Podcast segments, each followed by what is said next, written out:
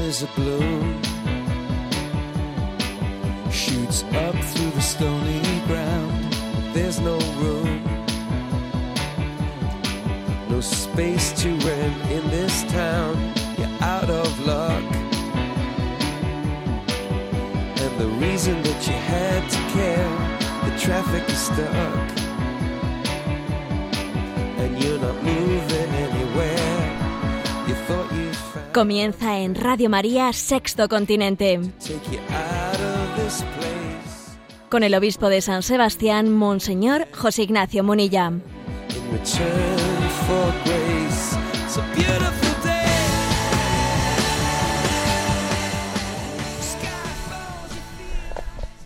Un cordial saludo a todos los oyentes de Radio María. Un día más, con la gracia del Señor, realizamos este programa de llamado Sexto Continente que lunes y viernes de 8 a 9 de la mañana aquí tiene lugar en Radio María.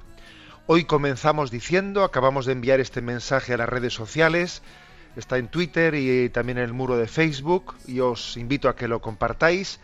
Buen viaje, Santo Padre. Rezamos por el fruto de su viaje apostólico. ¿eh? La verdad es que eh, este Santo Padre en este momento está ya dentro del, dentro del avión, justamente ha subido las escalerillas del avión con su maletita en la mano, como acostumbra hacer, y está ya camino, bueno, camino, creo que todavía está en este momento todavía sin despegar. ¿eh? Ese, ese avión que parte ahora para Cuba, donde tendrá un encuentro importante con el patriarca de la Iglesia Ortodoxa de Moscú y después partirá para México. Y bueno, pues desde este programa de Sexto Continente queremos que nuestro primer saludo esté pues con el sucesor de Pedro y con este importante viaje apostólico que, que inicia. Buen viaje, Santo Padre. Rezamos por el fruto de ese encuentro con el pueblo de Dios en México. Bien, y sabéis que este programa de Sexto Continente lo realizamos pues en interacción a través de esa cuenta de, de Twitter arroba obispo Munilla, a través del muro de Facebook que lleva el nombre personal mío de José Ignacio Munilla y a través de una cuenta de correo electrónico a la que estáis invitados pues para hacer vuestras preguntas, sugerencias, aportaciones sextocontinente arroba radiomaria.es. Y decir también, bueno, pues que este viaje mm, que el Santo Padre realiza a México, pues lo ponemos en manos de María. Ayer el Papa, día de la Virgen de Lourdes, estuvo en la Basílica de Santa María la Mayor, ante la imagen de la Virgen Salus Populi Romani, como acostumbra hacer antes de sus viajes apostólicos, y lo puso en manos de la Virgen. También nosotros lo ponemos en manos de María y ponemos en manos de María también pues, el programa que hoy nos disponemos a realizar. Vamos a ver qué, qué he pensado pues, elegir ¿no? para el programa de hoy. Bueno, pues estamos con la cuaresma recién, recién iniciada y me parece que este, este primer domingo de cuaresma todos somos conscientes de que el Evangelio, después de haber recibido la ceniza y de haber recibido la llamada convertíos y creed en el Evangelio, recuerda que eres polvo y al polvo has de volver, pues mira tú por dónde que la providencia ha puesto en mis manos, pues, pues la memoria, el recuerdo de un queridísimo sacerdote nuestro que falleció, pues hace, hace exactamente van a ser el lunes, se van a cumplir siete años del fallecimiento de Pablo Domínguez. ¿eh? Mm, Seguro que la mayoría lo conocéis. Pablo Domínguez, pues fue un sacerdote eh, de Madrid, un, pues filósofo, teólogo, él fue el decano de la Facultad de Teología de San Damaso, pues un hombre, un gran comunicador, aparte de un gran pensador, un enamorado del Señor, un enamorado de esos que enamoran, que falleció, pues como digo ahora, hace siete años, pues en un accidente de montaña, eh, bajando del pico de, de, Moncayo, eh, junto también con una aficionada a la montaña, eh, Sara, Sara Rosalía de Jesús Gómez. Bueno, pues allí tuvo lugar aquel accidente y su fallecimiento pues fue un gran impacto pues en la Iglesia de España. Luego además pues Cotelo y su grupo de Infinito más uno hicieron una película La última cima que fue pues un canto no ya no solo la vida de Pablo Domínguez sino un canto al sacerdocio ¿no?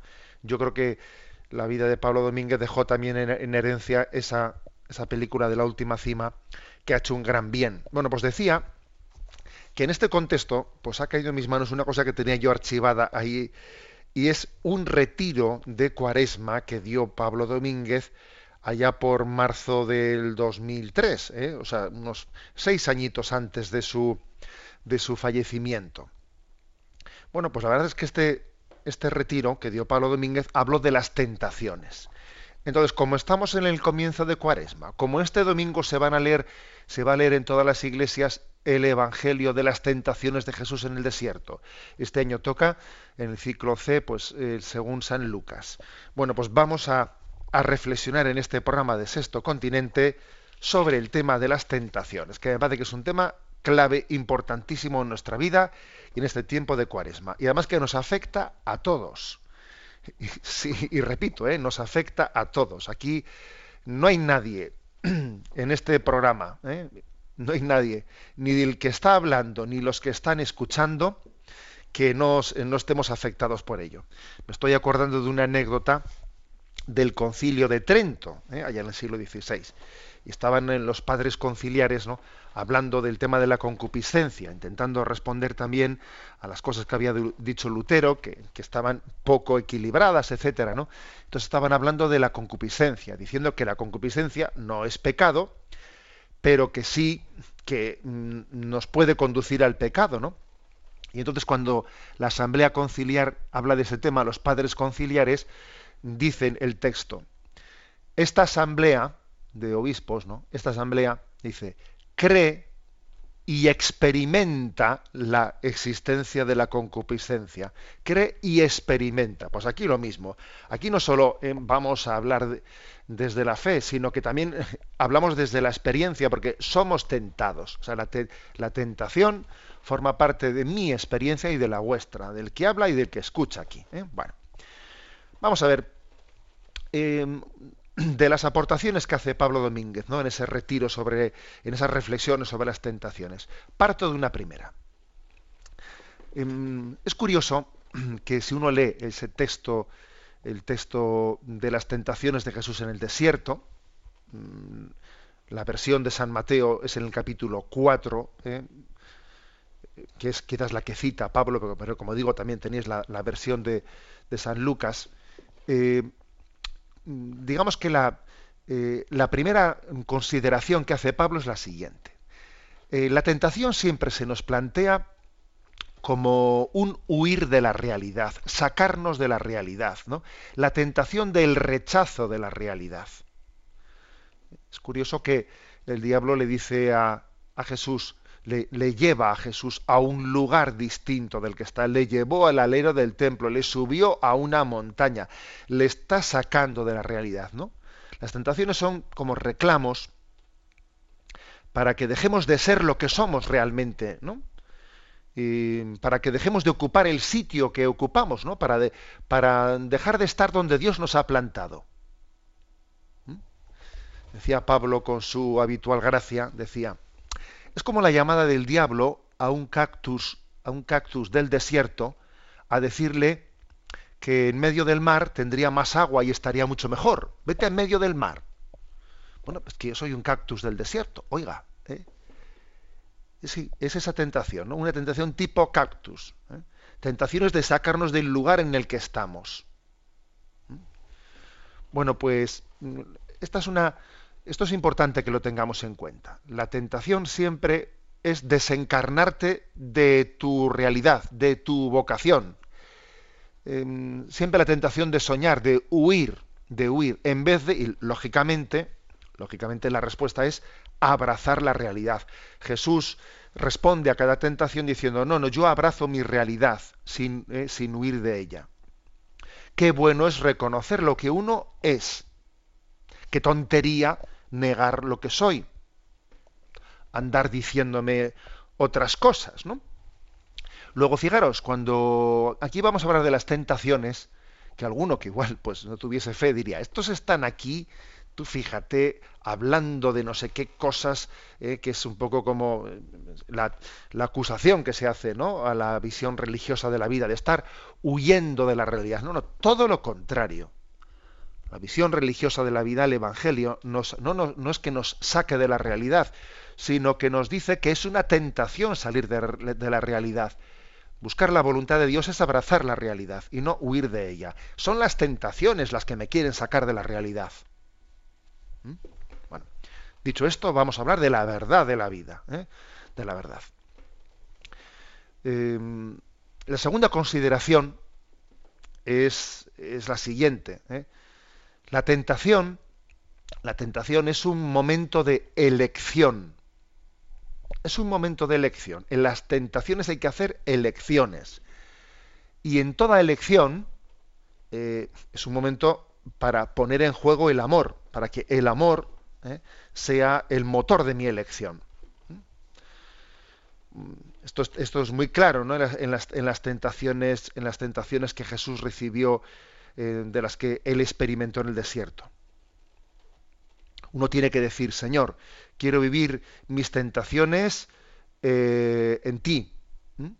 Quiero, no me quiero, no quiero dejar de tener tentaciones porque es absurdo. Es una, eso sí que es una manera de negar la realidad. ¿eh? Negar la realidad es pensar que no hay tentaciones. Eso es vivir de espaldas a la realidad. Yo quiero vivir las tentaciones, pero vivirlas delante de ti, sabiendo que tengo que hacer elecciones. ¿eh? Elecciones como, como Jesús hizo elecciones. Y es curioso que Jesús fue llevado al desierto para ser tentado por el diablo. además dice el Evangelio en una forma verbal pasiva. Fue conducido por, fue conducido por el Padre, fue conducido por el Espíritu, porque era el momento de, hacer, de hacer esa elección. Bueno, pues aquí hay una cosa bien muy clara. La tentación no es mala la tentación no es mala, la tentación no es pecado. Y Jesús quiso hacerse semejante a nosotros en todo menos en el pecado, en todo. Y entonces también en las tentaciones quiso hacerse semejante en nosotros. ¿eh? Eh, él ha experimentado también la tentación como una forma de identificación plena con la experiencia humana. ¿eh? La tentación no es mala porque la tentación es un momento de elección, como decía, ¿no? Y todo momento de elección es un momento, es un momento de, amor. Cuenta Pablo, Pablo Domínguez, eh, un, pues una, el testimonio de martirio de una joven religiosa en la guerra civil en Manresa, ¿no?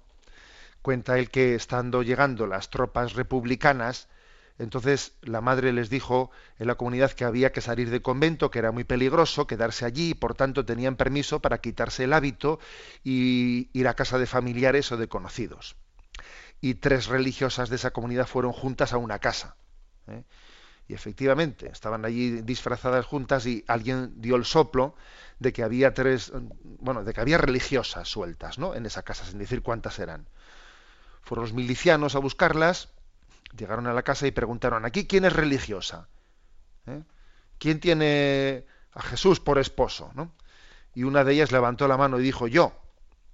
La sacaron y la metieron al camión, ¿no? Todo el mundo sabía lo que era eso. Y la segunda dijo también, yo también. ¿eh? Y la tercera, que tenía el pelo cortado y que era un cantazo, ¿no? Tener el pelo así cortado, se veía que no era un corte muy normal, le preguntan, ¿y tú no eres religiosa? Y, y la otra dijo, no, no, yo no soy. Bueno, como ya tenían dos, pues se fueron, ¿no? Y, entonces esta tercera, que había dicho que no era religiosa, en un momento se, quedó como sufriendo interiormente, ¿no? En la elección que había hecho y salió corriendo, salió corriendo de la casa y dijo, parad, parad, que yo también soy esposa de Cristo. Pero bueno, no acabas de decirnos que no. Pues sí lo soy.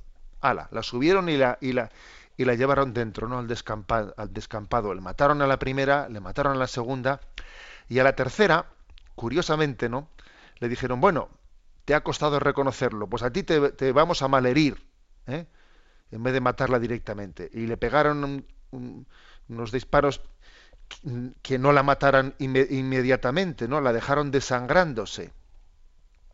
Y poco después llegaron algunas personas que solían ir por aquellos lugares porque sabían que allí se fusilaba y solían ver si, si había algún superviviente. Y entre ellos había un médico, conocemos, conocemos la realidad por el testimonio de aquel médico, la cogieron, la llevaron al hospital, que iba muriéndose, finalmente se murió, ¿no? Y entonces ella le contó al médico lo que había pasado. y el dolor tremendo que tenía por haber, por haber durante unos instantes pues negado que era esposa de Jesús, ¿no? Y el médico le dijo, pero bueno, no tengas ese dolor si al final has confesado con la sangre eh, y has tenido la oportunidad, ¿no? De hacer, de hacer esa elección de amor, ¿no? Y le recordó a aquel médico, a aquella religiosa, lo que dice, lo que dice el Evangelio, ¿no? Que un hombre tenía dos hijos. Uno dijo primero voy y luego dijo y luego finalmente no voy. Y uno dijo no voy, pero finalmente terminó yendo. ¿no? Lo importante es que al final en nuestra, en nuestra elección eh, confesemos a Jesucristo. Y esta religiosa murió al día siguiente. Bueno, ¿qué, ¿qué es la clave? Que la clave está que detrás de una tentación hay una elección. Hay una elección. Y que esa elección sea una elección de amor. Lo bonito es esto, ¿no? Que Dios nos da la capacidad de elegir, nos da la capacidad de elegir libremente, por amor. ¿eh? En definitiva, no tengamos miedo a la tentación, que es una, que es tratarnos como hombres libres, eh, sabiendo que, sabiendo que es el amor el que nos va a dignificar en nuestras elecciones. ¿eh? Entonces aquí hay, aquí hay, una pregunta, una pregunta clave ¿eh? que formula pues Pablo Domínguez en su, en su retiro y es ¿por qué permite Dios las tentaciones? Vamos a ver, ¿eh? ¿por qué las permite? Y, y, nos trae a colación pues un autor que está a caballo entre el siglo I y II, que es San Irineo, San Irineo que en, en las controversias que tenía contra los gnósticos, contra la herejía de los gnósticos, que prácticamente fue la primera de las herejías que existió en la historia de la Iglesia, mm, les dice, ¿no? ¿Por qué? Bueno, porque ellos plantean, ¿no? ¿Por qué Dios no nos creó ya desde el principio perfectos? Eso decían, ¿no? Los gnósticos. Mm, ¿Por qué no nos creó ya en la gloria del cielo? ¿Qué pasa? ¿Que es un Dios malo el que, no, el que nos ha hecho imperfectos? ¿Por qué no nos hizo ya en el cielo? ¿Por qué no nos hizo ya habiendo terminado la tarea? En vez de que tengamos nosotros que terminarla, que a ver si la hacemos bien o la hacemos mal. Vamos a ver. Entonces San Irineo responde, no, no. Porque si el hombre hubiera sido creado desde el principio en el cielo, en la gloria del cielo, no sería consciente de dónde ha partido. Y solo es capaz de amar a aquel que ve de dónde ha partido y a dónde ha llegado. No nos daríamos cuenta, ¿no? De la inmensa, de la inmensidad del don del, del cielo. Y esto le pasa, por ejemplo, a muchos niños mimados, que desde el principio lo tienen todo y no se dan cuenta de lo que les ha costado lo que han recibido. Son unos malcriados. Lo tienen todo y no agradecen nada. Nada. Cuenta la, anécdota también Pablo en su retiro, que un sacerdote en Perú, un misionero en el Perú, que de esos que tenía que eh, pues hacer caminatas terribles montado en un, en un burro pues a, lugares inaccesibles en los, en los Andes, ¿no? que veía cómo la gente tenía que caminar toda la noche para llegar a la Eucaristía del día siguiente, ¿no? Y claro, uno que ha estado toda la noche andando para participar en la Eucaristía tiene claro lo que valora porque sabe lo que le ha costado, porque sabe de dónde ha partido y de dónde y a dónde ha llegado. Ahora, si uno eh, tiene la Eucaristía ahí al pie de, la calle, ¿no? O como Felipe II, ¿no? Pues eso, pues que me, que me hagan una capilla, que yo abro la ventana y desde la ventana de mi, tengo el, el, altar, el altar delante, ¿no? Bueno, pues desde la cama de mi cuarto. Mm, es que, claro, terminamos por no valorar las cosas, nos sentimos con derecho a todo y no terminamos de entender eh, que, es un, regalo inmerecido. ¿eh? Dice San Irineo que tenemos que darnos cuenta de que somos de barro y que la gloria, la gloria del cielo es totalmente gratuita. O sea, tenemos que caer en cuenta ser conscientes de la gratuidad del amor de Dios, si no, no lo apreciamos. Y Dios quería que el hombre fuese consciente de que la salvación es gratuita, de que es un don, un don gratuito. Y por eso, y por eso hemos sido creados en un itinerario en el que tenemos que elegirlo y tenemos que pedirlo y tenemos que mendigarlo para caer en cuenta de que esto es un regalo. A ver, Dios te quiere dar un regalo, pero el regalo lo tienes que recibir con conciencia de que es gratuito, de que es gratuito. Si no, serás como ese niño malcriado, ¿eh? que está regalado, está rodeado de los, de los regalos de su familia y no aprecia nada. Es un auténtico dramón, es un dramón el que alguien lo tenga todo y no aprecie nada. ¿eh? Bueno, entonces, mm, digamos, no tenerle miedo a las tentaciones porque forman parte de la providencia de Dios para que te des cuenta de que la salvación es un don gratuito y de que Dios te quiere y que tú tienes que elegir en el amor, elegir en el amor. ¿eh? Y aquí, digamos, ¿no? Esta, esta conciencia tan, tan grande que quiere, que quiere subrayar. Bueno, vamos a tener un, primer momento de, eh, descanso, un, primer momento en el que vamos a escuchar, hay una, esta canción de Juanes, Es tiempo de, cambiar, ¿eh? una canción muy cuaresmal. Trabajamos como dos locomotoras a todo vapor y olvidamos que el amor es más fuerte que el dolor que envenena la razón. Oh, somos víctimas así de nuestra propia tonta creación y olvidamos que el amor es más fuerte que el dolor de una llaga en tu interior. Dos hermanos ya no se deben pelear, es momento de recapacitar.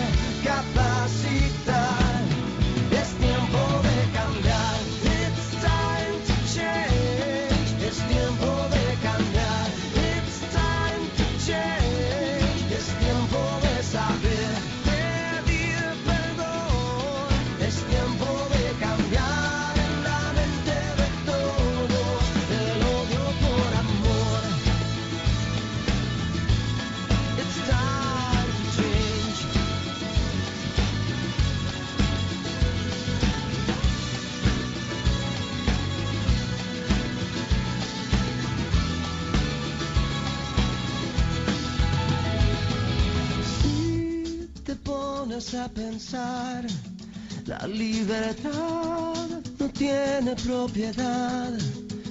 Quiero estar contigo, amor. Quiero estar contigo, amor.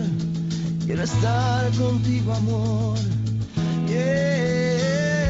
Si aprendemos a escuchar, quizás podamos juntos caminar de la mano hasta el final aquí y tú allá, de la mano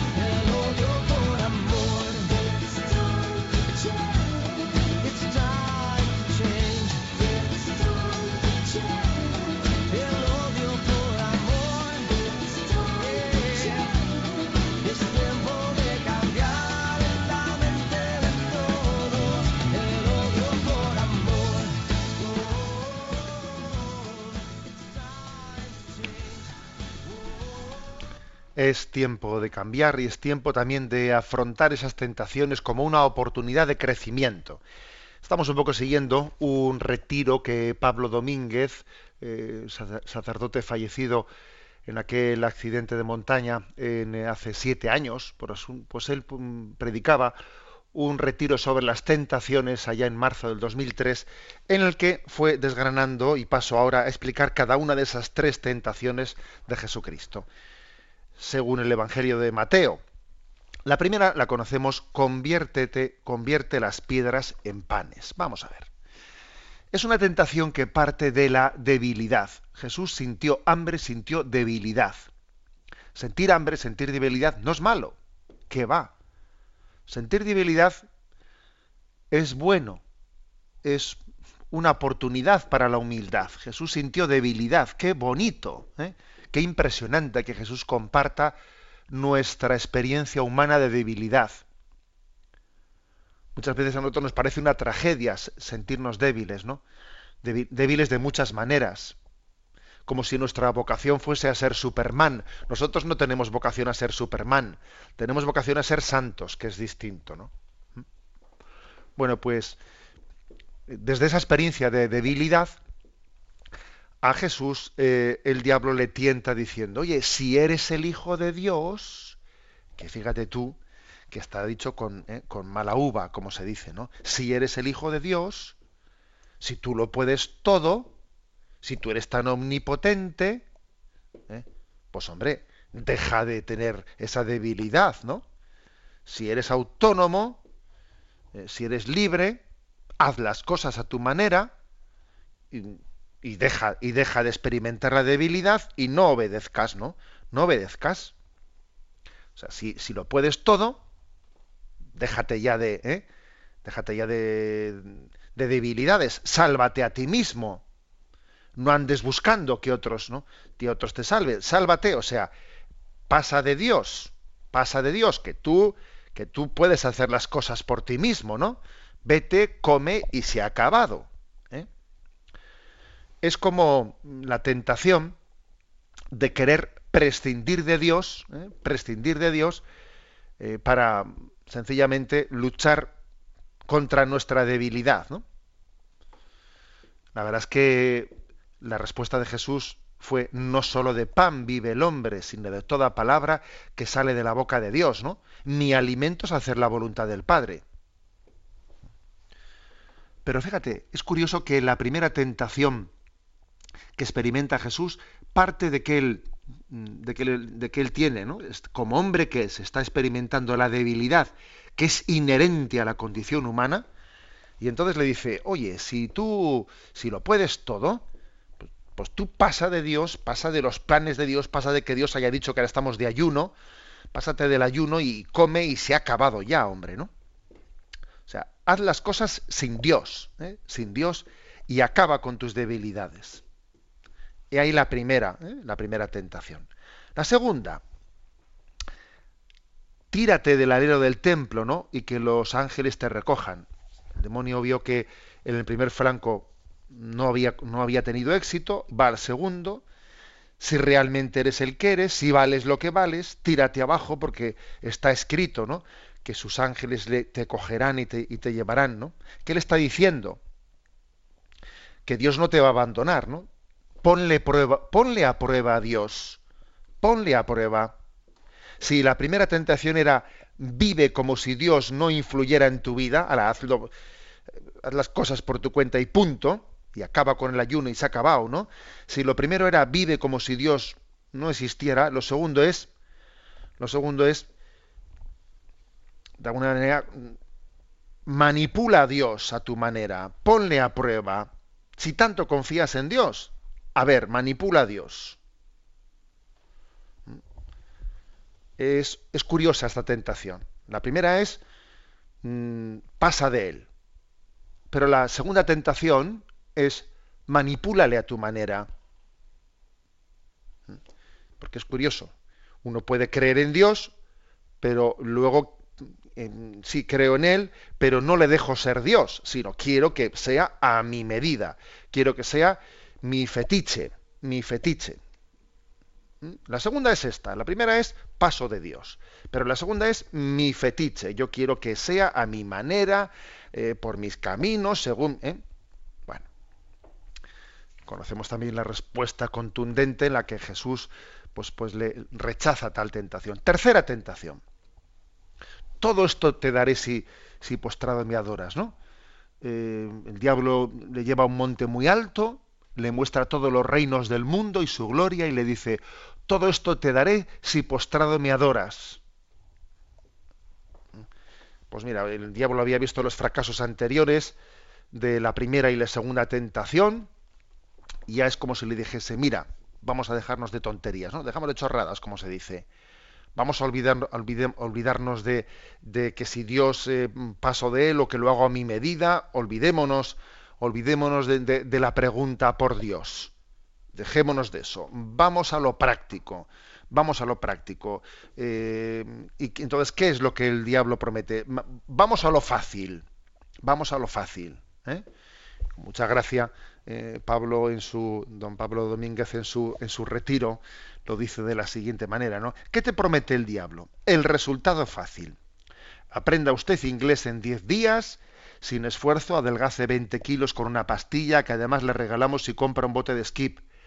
Parto sin dolor, todo es fácil. ¿eh? Ante la LOGSE, pues pase usted de curso, estudie o no estudie, estupendo. ¿Qué hacían los chicos? Pues no estudiar, claro. Es que el pecado original existe. ¿eh? Eran rusonianos los que hicieron ese planteamiento. Te dicen, estudia, muy bien, ¿para conseguir el qué? Pasar de curso, estupendo, pero si no estudias, también pasas de curso. Pues muy bien, tienes una enfermedad grave, si te pones ese tratamiento durísimo, te curas, y si no, también, clarísimo, ya lo elijo. Pues lógicamente eh, es la tentación de lo fácil, lo fáctico, el plantear la vida sin preguntarnos, sin preguntarnos por, por la presencia de Dios a corto plazo, o sea, hacerme, hacerme un, planteamiento a corto plazo. A corto. No a medio plazo, no a largo plazo. Yo, tú ahora vive y, olvídate, ¿no? El diablo te dice, ¿no? ¿Tú qué quieres? Tu salvación, tu plenitud. ¿Tú qué quieres? ¿Tú a qué aspiras? No, hombre. Déjate de cosas tan así. Tú vete, tú vete a lo fácil, a lo concreto. Tú vete a... Eh, a lo que puedes tener en tu mano, ¿no? A vivir a corto plazo, con luces cortas, conduce con luces cortas. Bueno, son como las tres, las tres tentaciones. ¿eh? La primera es eh, lucha por tu, por tu felicidad plena, pero sin Dios. La segunda es mm, manipula a Dios a tu medida. Y la tercera es no luches, sino sencillamente vive de lo efímero en este momento, con luces cortas. ¿Mm? Bueno, pues estas tres tentaciones, que son tentaciones que marcan nuestra existencia, eh, nos, son, la gran, eh, son la gran ocasión para que nos demos cuenta de que, de que la clave, la clave de todo está en esto, en nuestra elección, en nuestra elección. Nosotros tenemos que mirar con los ojos de Dios para elegir bien si miramos con los ojos de Dios, elegiremos bien. ¿Eh? Dice una, reflexión en, su, en este retiro Pablo Domínguez que me parece acertadísima. ¿no? Yo creo que la humanidad se divide entre los que piensan que el problema de su vida es el pecado de los demás, el pecado ajeno, y los que piensan que el problema de su vida es el propio pecado. Aquí lo importante es que nosotros nos demos cuenta de que tenemos que ser del segundo grupo.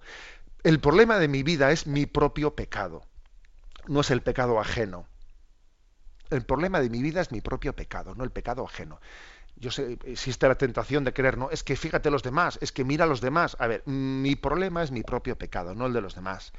Y por lo tanto está en mi, está en mi mano eh, hacer elecciones de amor mirando con los ojos de Dios y en ello se juega mi felicidad.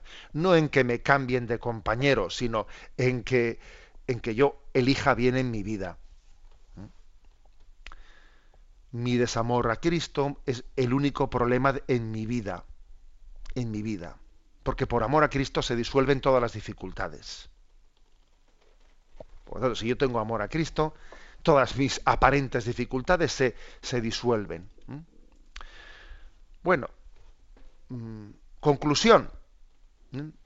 Conclusión. Pues como se dice a los niños, ¿no? ¿Quién te quiere a ti? ¿A ti quién te quiere? Bueno, pues te quiere Jesucristo, ¿no? Eh, Jesús es el que, el que nos quiere, el que reza al Padre por nosotros, y en ese discurso, después de la última cena, en esa oración sacerdotal, Jesús pidió al Padre, no te pido que los retires del mundo, sino que los guardes del maligno. Es decir, Jesús le dijo al Padre, no te pido que no sean tentados, sino te pido que venzan las tentaciones. No te pido, Padre, que no existan las tentaciones, sino que, los preserves del maligno, que no les dejes caer en la tentación. El Padre nuestro no dice no nos des tentaciones, sino no, no nos dejes caer en la tentación, que es muy distinto. ¿Mm? Es un matiz muy importante. En definitiva, ¿no? El pecado es un desamor a Cristo, es elegir a otro, a otro, irse con otro en vez de irnos con, con Jesucristo. Y entonces yo creo que aquí la clave, la clave está en hacer una lectura de nuestra vida, eh, lo que decía San Pío de Petralcina, ¿no? Estos días está aquí el cuerpo de San Pío, ha estado en Roma, creo que todavía está, pero está ya a punto de salir para Pietralcina. Y el Padre Pío decía que cuando afrontamos las tentaciones, y cuando las afrontamos, las vencemos, las tentaciones tienen el efecto de un lavado de ropa, de, ropa sucia. Pegar un buen lavado de ropa sucia, eso es el efecto que hacen las tentaciones cuando las afrontamos y elegimos bien, ¿no? O sea, no tengamos, mmm, no tengamos miedo, ¿no?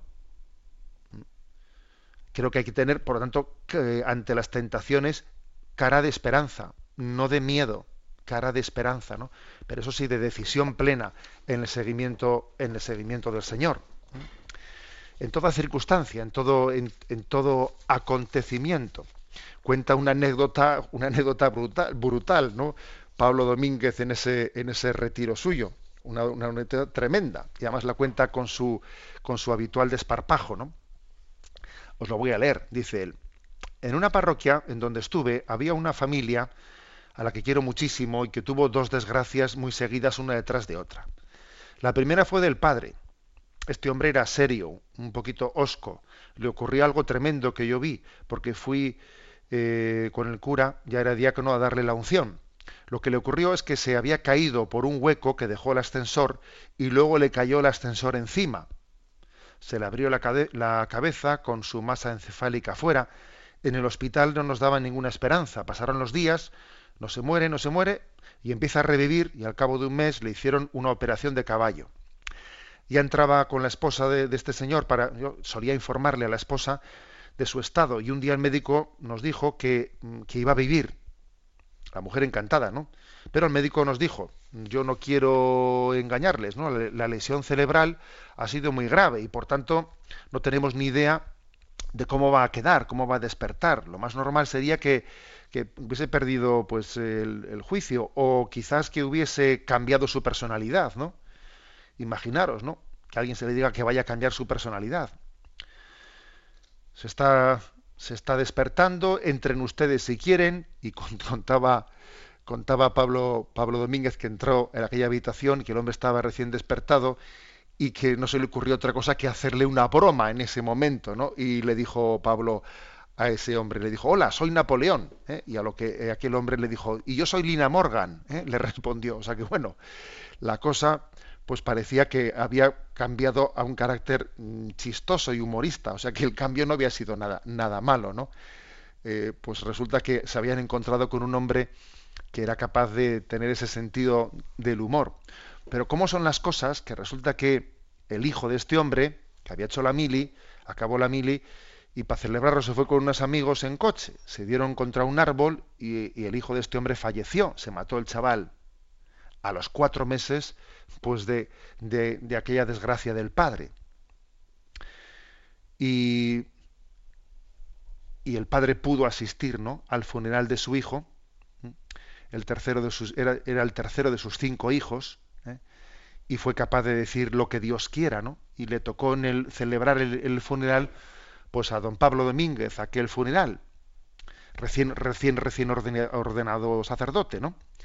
Y en la homilía habló del cielo, que estamos llamados a ir al cielo, que, que somos osados, ¿no? Sabiendo que ese es nuestro destino y que el camino para llegar al cielo pues es bastante secundario, que lo importante es la meta, etcétera, etcétera. ¿eh?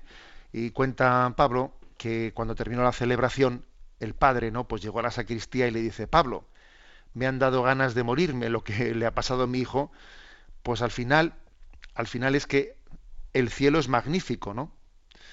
Y fíjate, y fíjate, pues que es, imagínate la conversación entre ese padre que había salido de ese coma ¿eh? y, y, Pablo predicando sobre que su hijo ha llegado a la meta, ¿no? Y el padre diciéndole, mi hijo es un suertudo, ¿eh? mi hijo es un suertudo. Además resulta que el chaval, el chico, se había confesado la víspera con don Pablo, ¿no? Y tenía esa especie de paz y de alegría sabiendo que había, había sido asistido y, y acompañado hasta el último momento pues por, por, el Señor. Es decir, que ¿cuál es la conclusión de todo esto? ¿no? La conclusión que hace Pablo Domínguez en su retiro es que hemos nacido para Jesucristo. Y todo lo que nos pasa en nuestra vida, tentaciones incluidas, tentaciones incluidas, forma parte del tiempo de elección, de elección. ¿Eh? Elección en el amor. Aquí estamos llamados a hacer continuas elecciones en el amor. Elijamos bien, ¿eh? elijamos con la gracia de Cristo y todo resultará para bien y todo será un crecimiento de santidad en ese plan de Dios. Bueno, antes de que cambiemos de cambiemos de marcha y tengamos un momento de descanso musical, quiero recordar que este domingo mm, es la campaña eh, contra el hambre de Manos Unidas y se hace la cuestación en favor de Manos Unidas en todas las iglesias. Y decir que hoy viernes es el día del ayuno voluntario, el día del ayuno voluntario de Manos Unidas. Con el hashtag de Manos Unidas Siembra, pues Manos Unidas está llevando adelante esta campaña. Eh, ayunar, con, ayunar, vivir en austeridad, ¿eh? vivir de una forma más sencilla para que otros sencillamente puedan vivir. Eh, este es nuestro estilo. ¿Por qué hacemos ayuno voluntario en vísperas de la, de la cuestación de la campaña contra el hambre? Pues porque el ayuno, el ayuno no es, no es dieta. ¿Eh? El ayuno y la dieta no es lo mismo. Tampoco es lo mismo el ayuno y el ahorro. No. El ayuno ni es dieta, ni es dieta para guardar el tipo, ni el ayuno es ahorro, el ayuno es caridad. ¿eh? El ayuno es caridad y por lo tanto el día del ayuno voluntario nos prepara a nuestra entrega generosa en la acuestación de la campaña contra el hambre. ¿eh? Nos unimos a, esta, esta mm, jornada que tiene el lema Plántale cara al hambre, siembra. Escuchamos esta canción, Mira, mírame Señor, canto a la divina misericordia.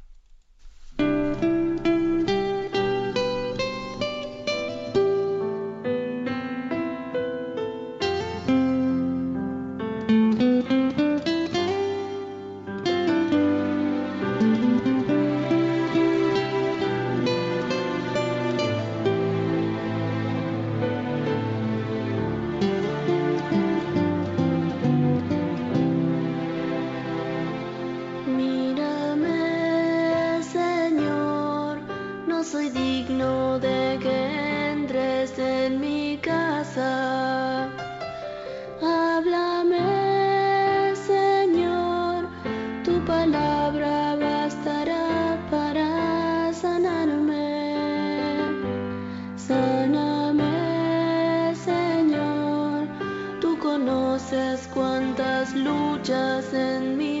asombro.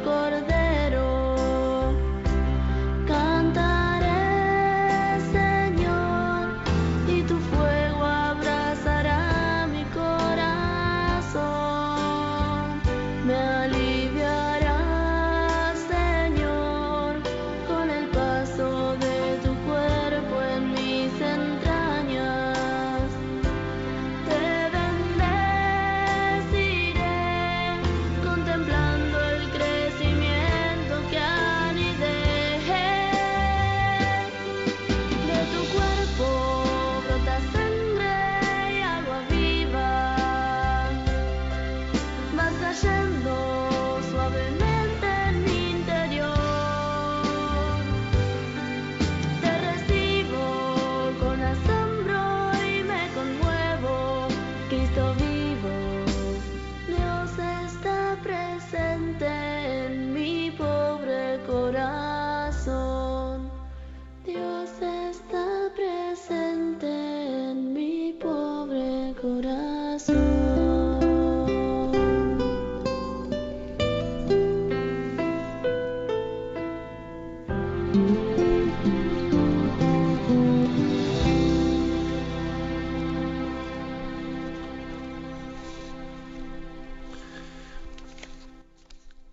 Dios está presente en mi pobre corazón. Mandamos en este momento a Twitter este mensaje. El ayuno no es dieta, ni tampoco ahorro, sino caridad. Hoy, día del ayuno voluntario. El domingo, colecta de manos unidas. Bueno, lo enviamos a Twitter y os, os pedimos también que lo reenviéis. Y vamos a, en este momento del programa a dar paso a la intervención de los oyentes. Tenemos a Yolanda eh, en la emisora que nos va a presentar algunas de las preguntas que hemos elegido. Sabéis que la cuenta de correo electrónico sextocontinente arroba radiomaria.es pues es el lugar principal desde el, cual- desde el que podemos hacer, podéis hacer vuestras eh, vuestras eh, preguntas, aportaciones, etcétera. Buenos días, Yolanda. Muy buenos días, monseñor. Adelante. Una oyente llamada María Jesús nos plantea sus dudas y dice, soy creyente, aborrezco el aborto, pero en el caso de la eutanasia no lo veo tan claro. Por ejemplo, cuando existe una enfermedad degenerativa, cuando los médicos desahucian y no se encuentra sentido a la vida, ¿por qué no está justificada la eutanasia? El hombre recibe de Dios la vida, que es un regalo, y como regalo que es, ¿por qué no puede disponer de él? Vamos a ver. eh, María Jesús dice, yo lo del aborto lo tengo muy claro. ¿eh? Pero lo de la eutanasia, yo, claro, dice, claro, que quitar la vida a un niño que tiene toda la vida por delante me parecía injusto, inmoral, siempre, ¿no?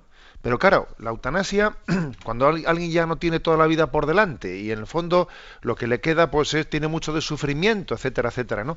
Esto, esto que plantea María Jesús es, tiene su lógica humana, porque en sí, dice uno, eh, es curioso que en España ha entrado antes el aborto que la eutanasia. Ha entrado antes el aborto que la eutanasia. Pero desde esta perspectiva, desde esta perspectiva, la verdad es que es más cruel el aborto que la eutanasia, porque al fin y al cabo el aborto eh, está quitándole la vida a alguien que, que- tiene todo por delante, ¿no? Y encima es otro, es otro. Y la eutanasia no tiene toda la vida por delante, y encima eres tú, ¿no? O sea, como que, como si fuese más negativo el aborto, o sea, tuviese una calificación moral peor el aborto que la eutanasia, desde esta, tip- desde esta lógica humana de la practicidad de la vida, ¿eh? de la practicidad de la vida. Bueno, no está mal esta reflexión si sirve para, eh, para subrayar la inmoralidad del aborto. Pero, María Jesús, te puedes imaginar que te voy a rebatir, por supuesto. ¿eh? Es, que, es que esa valoración que haces, aunque tiene su, tiene su aspecto aprovechable, ¿no? como yo he intentado hacer, tiene su aspecto aprovechable, en el fondo es una valoración de la vida pues únicamente desde unos parámetros desde unos parámetros físicos es que la vida tiene mucho más parámetros que los físicos yo recuerdo haber, haber hablado aquí por ejemplo de, qué manera tan distinta actuamos cuando un animal ¿eh? pues un caballo no un caballo de carrera tiene un accidente y se queda sin poder correr se le rompen las piernas que son inarreglables entonces por, por misericordia se acaba con la vida del caballo y eso entendemos que, que no es inmoral. Hasta puede ser, un, puede ser algo derivado de la compasión. Un caballo de carrera ya no puede correr, su dignidad ya ha terminado, porque la dignidad de un caballo de carrera es esa, es correr. Entonces sacrifícalo y no, no le dejes a un caballo de carrera así, ¿no? Pues, pues tetrapléjico o bueno. Pero es que esa lógica no la, es, que, es que hay una diferencia esencial entre el animal y el hombre. Hay una diferencia esencial entre ese caballo de carrera y tú y yo, María Jesús. Hay una diferencia esencial. Es que nuestra dignidad, si yo, por ejemplo, me quedase mudo ahora, ya es decir, ¿eh? que estamos todo el día hablando, si yo me quedase mudo y si no pudiese predicar y si no, no pudiese hacer nada de lo que hago, ¿eh? como, si, como existen sacerdotes, ¿no? es que mi dignidad permanecería intacta. Y es que además yo tendría que descubrir en este momento que Dios me llama a descubrir otros valores que no estoy descubriendo mientras que estoy continuamente hablando es que igual, mientras que, mientras que mm, disponemos de toda la salud que disponemos, igual hay ciertos valores que no hemos, no hemos descubierto. Y a veces, a veces qué paradoja es cuando nos falta la salud, etcétera, cuando de- interiorizamos y descubrimos un hombre interior que, estaba en nosotros y que no habíamos percibido. Es que no es lo mismo el caballo que nosotros, es que el hombre tiene una dignidad que no está fundamentada en su salud física. Tiene unos valores interiores que el caballo no tiene. Entonces, María Jesús, eh, el eutanasia también es plenamente inmoral, como lo es el aborto. ¿eh? Y esto en el fondo es creer en el hombre, creer que el hombre es mucho más que su salud, que el hombre es mucho más que su mera corporalidad, que su biología. ¿eh? El hombre tiene una dignidad que supera a la de, su biología. ¿eh? Bueno, adelante, Yolanda, preséntanos la siguiente, la siguiente cuestión. Juan nos pregunta, el miércoles de ceniza, hablando con otros catequistas, surgió un debate con varios matices que no, subimos, no supimos resolver. Ellos hablaban de que es obligatorio ir a misa por amor, una obligación por amor, y defendían que en la vida hay obligaciones que aceptas libremente y que si no las cumples, nuestras relaciones se mueren. Yo argumentaba que una obligación por amor es una contradicción en sí misma porque el amor es un acto de libertad, por lo que no te puedes cargar el verdadero significado que tiene el amor por motivo del peso que tiene la palabra obligación, que es una palabra que transmite mucha confusión. Por lo que mi pregunta es, ¿existen obligaciones por amor en la vida del cristiano? Bueno, permíteme, Juan, que le dé la razón a quienes discutían contigo. Yo creo que ellos tienen razón y tú no la tienes, en mi opinión. ¿eh? Y además recuerdo que esta, que esta pregunta ya anteriormente, hace bastante tiempo, ya había sido formulada por algunos otros oyentes. Es una cuestión, una cuestión interesante. ¿no? A veces se tiene una visión eh, un poco, digamos, romántica, ¿eh? romántica, también ligada a esta crisis de autoridad, ¿no? Entonces, a ver, si las cosas se hacen por amor, no puede haber obligaciones. ¿eh? Si las cosas las hago por amor, tienen que ser hechas cuando salga de mí, cuando salga de mí mismo, cuando yo tenga el impulso. No que alguien ¿eh? venga a decirme, no, es que mm, las dos cosas, las dos cosas eh, no son incompatibles. Una cosa es, una cosa es el amor y otra cosa es la espontaneidad. Y nuestra espontaneidad tiene que ser educada. Cuando, por ejemplo, un padre madruga por la mañana para ir al trabajo, ¿lo hace por amor? Sí. Eh, ¿Le sale espontáneo levantarse de la cama? No. ¿Se tiene que obligar a levantarse? Claro que se tiene que obligar y con un sacrificio potente. Con lo cual, la, la expresión obligación por amor eh, no es contradictoria, sino que, sino que es una expresión que en el fondo conoce la antropología real del ser humano conoce nuestra realidad, nuestra antropología real. Es que por amor, para que el amor sea el que mande en tu vida, necesitas obligarte, es decir, mm, atarte en corto, tener una disciplina, ¿eh? porque una cosa es el amor y otra cosa es nuestra sensibilidad espontánea. No es tan fácil tener una sensibilidad espontánea de levantarse a las 5 de la mañana en la cama, es que eso cuesta, ¿no? Luego, obligarnos por amor no es contradictorio, en el fondo es lo que es el puro evangelio el amor tiende a comprometerse, tiende a obligarse. ¿eh? El desamor se escaquea de la obligación, se escaquea de ella. ¿eh? Bueno, tenemos el tiempo cumplido. La bendición de Dios Todopoderoso, Padre, Hijo y Espíritu Santo, descienda sobre vosotros. Alabado sea Jesucristo.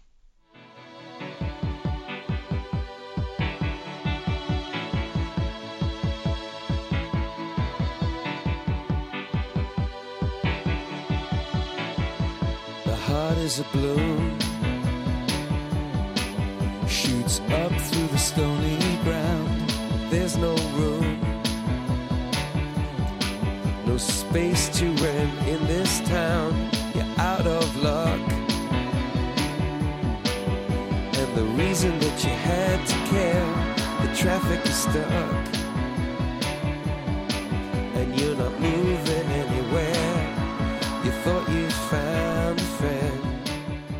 Han escuchado en Radio María Sexto Continente, un programa dirigido por el obispo de San Sebastián, Monseñor José Ignacio Monilla.